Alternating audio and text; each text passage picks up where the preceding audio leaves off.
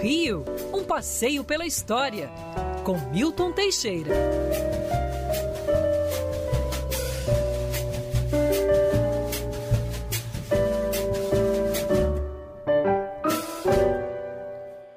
Grande professor Milton Teixeira, que alívio, professor. Olha, é maravilhoso tê-lo, ainda mais no dia de hoje, que foi um dia do programa muito pesado. Você é um alívio pro meu coração. Estou jogando todas as minhas fichas na sua história, né, na sua sapiência, na forma como você conta, às vezes, com sarcasmo, com descontração um pouco da nossa história, para eu aliviar um pouquinho o meu coração e dos ouvintes também nessa sexta-feira braba. Professor, bom dia.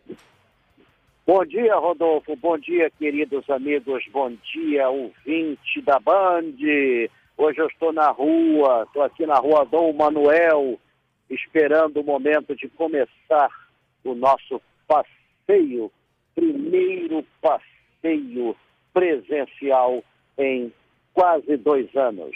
Que beleza. Professor, a gente essa semana estava falando sobre a estação do Guandu, a gente acabou comentando no programa e eu lembrei da história a construção, aquela coisa megalomaníaca, né? Gigante, a maior estação de tratamento de água do mundo. O senhor já me contou a história de lá, tubos enormes, assim, um túnel gigantesco. Conta para o nosso ouvinte um pouco sobre essa história, por favor.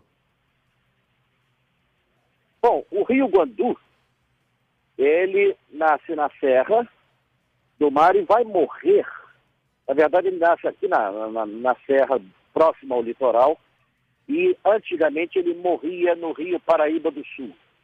Mas foi feita a transposição e graças a uma série de usinas elevatórias, ele nasce agora, desde 1965, do Rio Paraíba do Sul e vai morrer nas nossas torneiras. O Rio Guandu é um rio bastante piscoso e atravessa áreas de Nova Iguaçu e Seropédica. Em Seropédica é feita a captação, a 60 quilômetros do rio, é feita a captação do rio Guandubu, da nossa água. Depois eles passam pelos desarenadores, que são peneiras enormes. Para vocês terem uma ideia, de vez em quando nessas peneiras vem um jacaré. E o uhum. bicho já vem invocado. Né? A jacaré já é um bicho invocado. Caindo da peneira, então ele fica mais furioso ainda. Então, ele tem que ser devolvido, você tem que manter a ecologia, o ecossistema e tudo mais. Depois ele passa, vai para em Nova Iguaçu, na ETA, Estação de Tratamento de Água, que é a maior do mundo e que é capaz de é, tratar 45 piscinas olímpicas por segundo. Olha que loucura! Quem que construiu, loucura. professor? Quem construiu foi... Obra gigantesca que ficou pronta é, em 1965 e foi ampliada em 1979. Depois uhum. disso, ela vai para a elevatória do Santíssimo, a maior elevatória do mundo. É, é, um túnel vertical por dentro do morro. Esse túnel tem 120 metros de altura. Que a água é levada a essa altura para que ela desça por gravidade por um outro túnel andares. também cavado na rocha com 38 quilômetros de extensão indo até os reservatórios do Rio de Janeiro, Macacos, Pedregulho e etc. E dali para a cidade, os bairros e as casas. É um dos percursos mais exóticos, é uma obra que você pode imaginar como sendo algo dos Emirados Árabes.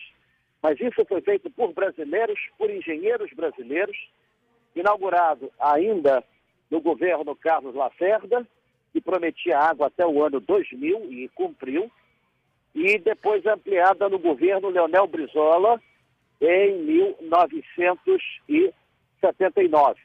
Foram, aliás, perdão, 1989. Foram as únicas obras de vulto assim realizadas. Ainda é a maior estação de tratamento de águas e o Rio de Janeiro já teve época em que recebia cada habitante podia ter acesso até a 400 litros de água por dia, o dobro de Nova York, o dobro de Paris, o dobro de Roma, o dobro de Tóquio.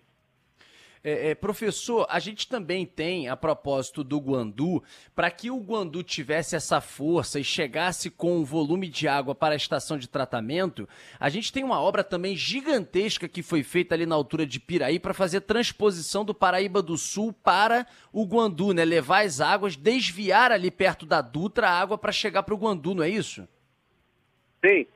Por incrível que pareça, 88% da água que o carioca bebe vem do rio Paraíba do Sul. Essa água é tratada com vários produtos químicos, não é pouca coisa não.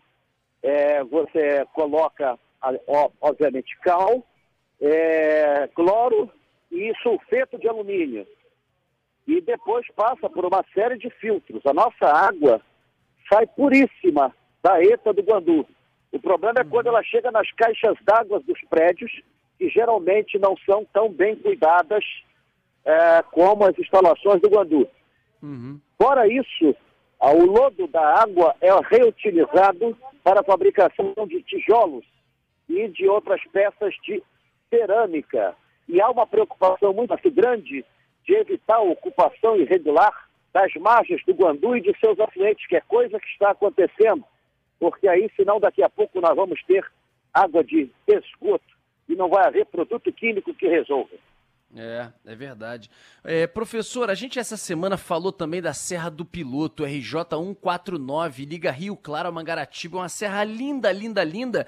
E aí, para nossa surpresa, a gente estava falando sobre a serra e os ouvintes escreveram, professor, que a família real passou por ali, né, por essa estrada, tem até um mirante imperial lindíssimo que você vê a Bahia assim de Mangaratiba e também é um ouvinte. A família imperial passou por essa estrada ah. Lá tem o Mirante Imperial. A estrada tem uma história curiosa e hum. não muito bonita, que geralmente não é contada. Ela foi aberta a pedido de um dos maiores proprietários de escravos do Brasil, hum. aliás, o maior de todos, Joaquim José de Souza Breves, o rei do café, o dono de Mangaratiba. Para você ter uma ideia, ele tinha um teatro em Mangaratiba, onde mandava vir equipes italianas para representar. Caramba.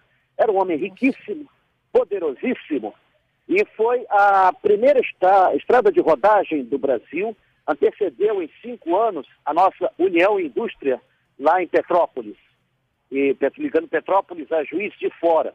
Uhum. Ela era muito avançada para a época, mas a sua finalidade não era muito nobre, era levar escravos para as fazendas de café do Vale do Paraíba, e o imperador esteve na inauguração, esteve lá o mirante imperial, mas o próprio imperador não gostava muito da figura do Joaquim José de Souza Breves, uma figura que em qualquer país do mundo já teria virado um filme.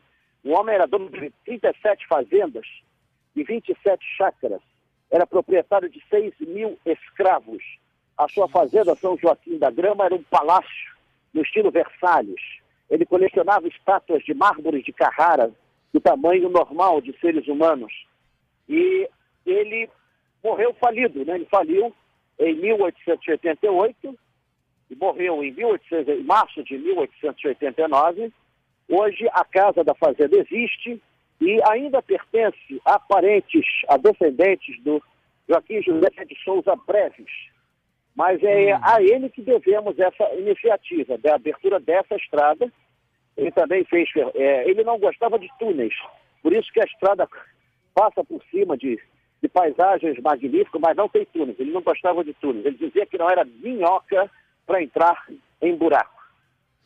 Caramba. E professor, me conta um pouquinho do passeio de hoje. Que horas e o que, que vocês vão fazer nesse passeio, a retomada dos passeios da Band News FM? Bom, o passeio ocorrerá às 11h30. Eu já estou aqui na porta da rua Dom Manuel 29. Marcos Lacerda está estacionando o carro e o passeio está restrito ao número de pessoas, porque nós estamos ainda nesse tipo de restrição em ambientes fechados. E o museu é um ambiente fechado. É o Museu da Justiça do Estado do Rio de Janeiro, antigo fórum, tem uma história muito interessante tem obras de arte dignas de serem admiradas e que 95% dos cariocas não conhecem. É, você tem também episódios curiosos da nossa justiça que ali ocorreram, julgamentos famosos é, como, por exemplo, o julgamento do Gregório Fortunato, o anjo da guarda de Getúlio Vargas, é, em épocas posteriores, do Guilherme de Pádua e Paula Tomás, que mataram a atriz Daniela Pérez, e outros mais aqui, né, que foram julgados aqui e as pessoas devidamente condenadas. É, fora isso, é um, é um palácio que merece ser visitado. E é por isso que ele vai abrir o nosso ciclo de passeio. 11h30 da manhã, aqui no centro, na rua Dom Manuel 29. Hoje é dia 29, estamos na rua Dom Manuel 29, centro. É, já está chegando aqui o Marcos Lacerda, conseguiu estacionar o carro. Hoje acho que ele hum, jogou na Baía é da Guanabara, aí. mas tudo bem. Vai lá, querido professor, arrebenta no passeio. Que saudade, você vai mais uma vez Vou brilhar aí. Porque vai ser muito bom. Vai ser muito bom. Boa. Valeu, querido Obrigado, professor. Um grande abraço. Bom até dia. Próximo. Obrigado a todos aí.